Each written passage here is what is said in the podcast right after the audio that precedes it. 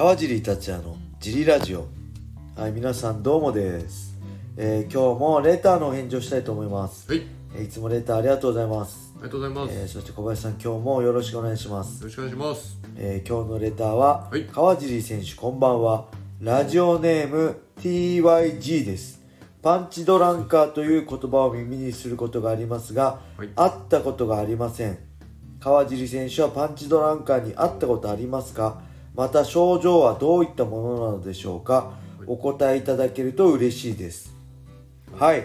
ありがとうございます。ありがとうございます。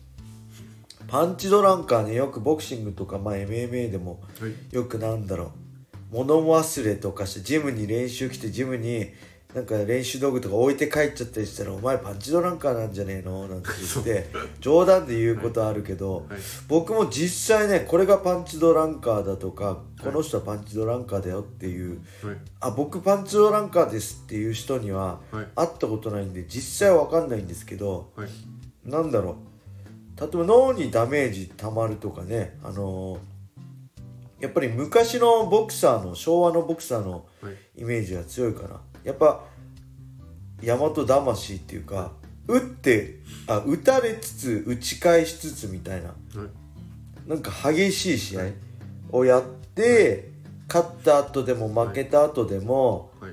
お酒飲んであ。のーそれでまた練習してみたいな、でスパーリング試合前でやった後も、はい。お酒飲んで で帰ってまた朝まで飲んで 帰ってなんかはい。ランニングして酒を抜いてみたいなのをなんかちょろっと聞いたりするじゃないですか。はい、でイメージとしてはなんか昭和の、危険だなっていうのもあったし僕は実際ねアマチュアの頃はねよく分かってなかったんで、はい。確かに試合で思いっきり顔面に膝もらった後もねビール飲んでましたね。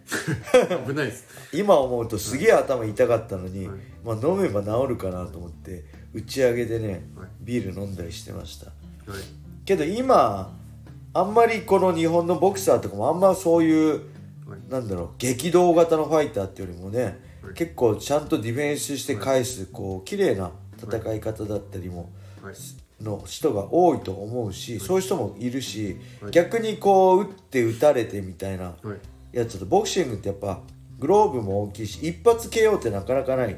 打ち込まれてダメージ溜まってって倒れるっていうのが多いんで、はい。そういうのはねあの危険なんじゃないかなと思ったり。はい、えーあれですよね。MMA の場合はグローブちっちゃいから一発入ってパターンで倒れちゃうはい。展開が多いんで、じゃそこでちょっとダメージの違いがあると思うんですけど、はい、逆に言えば MMA は一発倒れたところに、はい。えーダウンがないんで追い打ちで永遠と殴れ殴られ続けたり追い打ちで蹴られたりとか、はよくねあのレフェリー止めるの遅いよみたいなのもあるんでそういうのはね MMA のはものすごい危険だなと思います。はい、特に日本の場合は踏みつけもねサッカーボールキックもあるんで危険ですよね。はい、で何でしたっけ？どういう症状？まあいわゆる記憶障害なんですかね。記憶障害で昔のことを思い出せなかったりはい、あ昔のことっていうかちょっと前のことなのかな、はい。ちょっと前のことを思い出せなかったりとか、はい、えーこの人誰だっけみたいな。酒飲むとろれはあそうお酒飲んでるみたいにろれつ回んなくなったりとかね。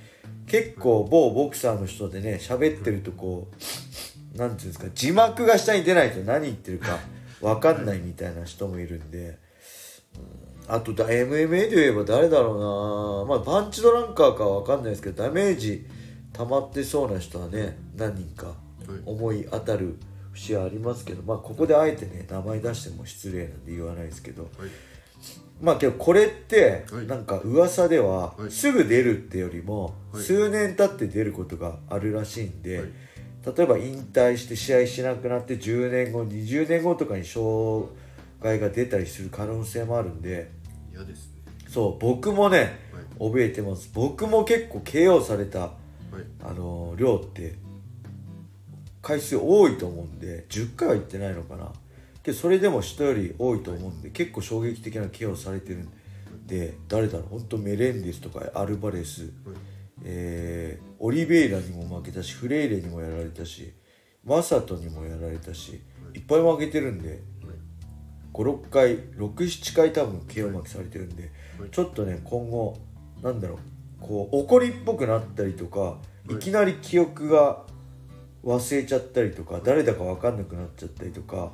そういうのがねちょっと正直ね怖いです。はい今んところそこまで滑舌とかは確実に悪くなってるけどそこまでパンチこれパンチドランカーだって症状はないんで今んところ大丈夫ですけどこの先なんかあるんじゃないかなと思いつつね、ちょっとね気にしてますね。滑舌大丈夫かなとか。で漫画で言えば、はい。何でしたっけ？一歩？初めの一歩の。初めの一歩のはい。一歩が衝撃の。何でしたっけこう？線がまっすぐ引けないとか。手が震えちゃう。そう手が震えちゃうとか。ああいうの見るとね、まあ、すげえ怖いなと思うんでまあ僕もはい。気をつけないとはなぁとは思うんですけど気をつけようがないですからね現役の人は特にね。なんかこの前の UFC の試合でも4点から膝をあそうですよね。はい。ピョートル・ヤンがえっ、と視点膝で思いっきり顔面に膝やってて。あれ危ないですね。まあでも結局あれでそれがなければ多分判定で王者がピョートル・ヤンが勝った防衛したと思うんですけどあの一発で相手のスターリングでしたっけ？がえっ、と立てなくてはい。えー要は反則勝ちになって王者になった新王者になったんで、はい。まあしまあ、ダメージはあれですけどそれで人生変わりますからね。チャンピオンになればファイトマネーもはい。変わるし、はい。まあ知名度も変わるし、はい。まあ反則は絶対的にいけないんですけど、うん、まあそれで言えばね僕も、はい。えー UFC の最終戦の誰でしたっけ？カブス・ワンソン戦は、あれ2ラウンドとかだっけ？い。きなり、カブス・ワンソンに僕がサッカーボールキックか膝蹴りか視点膝みたいなの思いっきりやられてで僕の場合は何も反則も減点もなしで、はい。そのままちょっと休憩して続けられたんですよ。で判定にも響かないんで判定で負けて、だもしも僕があそこでこう立てないふりしてはい終わりにしたら、はい。僕が反則勝ちになってたんですかね。そしたら僕が多分 USC ランキングフェザー級8位とかになってたんですよね。まあ今更ですけど。はい。だってあの時も僕もね、えーパッて蹴られた瞬間はい。一瞬気失ってたんですよ。はい。でパッて見たら、い。ケージのすぐ外にはい。あのー、リュウタさんがいたセコンドのリュウタさんがセコンドリュウタさんがいてはい。で休め休めって言ってるんですよ。はい。であっと思ってあ休あ俺負けたんだと思ったんですよ。はい。あ KO 負けされたんだと思ってだから休めって言ってんだなと思ったんだけど、よく考えたら試合終わってないのにはい。あ試合終わってんのに外から言ってんのおかしいじゃないですか。普通リンケージの中駆け上がってくるじゃないですか、なんで、はい。周りをこう冷静に見たらあ今なんか反則されたんだなと思ってですげえダメージもあるし一回本当本当ね記憶飛んでるんですよ。わけわかんなくなってて自分あ負けたんだチキショーと思って龍太さんの一言で負けたと思ってあそしたら反則ですちょっと休んでみたいな、それなのにねはい。あのーあれですよね。減点もはい。何もなしでそのまま試合開始して結局判定で負けるっていうねちょっとなんか このレター読みつつ嫌なことを思い出しちゃいました。まだ記憶が残ってるってことはねパンチドランカーじゃないってことですね僕も、はい。ありがとうございます。あの、確認できました、い。TYG さん。はい。というわけで今日もジリラジオ聞いてくれてありがとうございます。ありがとうございます。えーこれブラウザで聞いてる方ぜひスタンド FM をダウンロードしてください。そして川尻達也フォローいいねを押してレターもどしどしお待ちしてます。ます。これねもうすぐね1000フォロワーあと80ぐらいでお。1000フォロワーなんで皆さんこれぜひね川尻達也助けると思ってはい。フォローしてください。ダウンロードしてフォローして聞いてください。はい。はい、そしてこのジリラジオ楽しかったとかね川尻今後も頑張ってジリラジオ続けてほしいなって人このほ放送の説明欄またプロフィール欄にねオフセっていう投げ銭サイトのリンクが貼ってあるのでもしよかったら支援ファンレターを送ってください。よろしくお願いします。このねはい。ジリラジオを続けるモチベーションになります。はい。そして茨城県つくば市並木ショッピングセンターにある僕のジムファイトボックスフィットネスでは初めての人のための格闘技フィットネスジムとして未経験者も楽しく練習してます、えー会員ぜひ興味ある人ね募集してます。よろしくお願いします。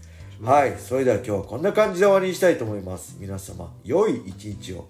まったねー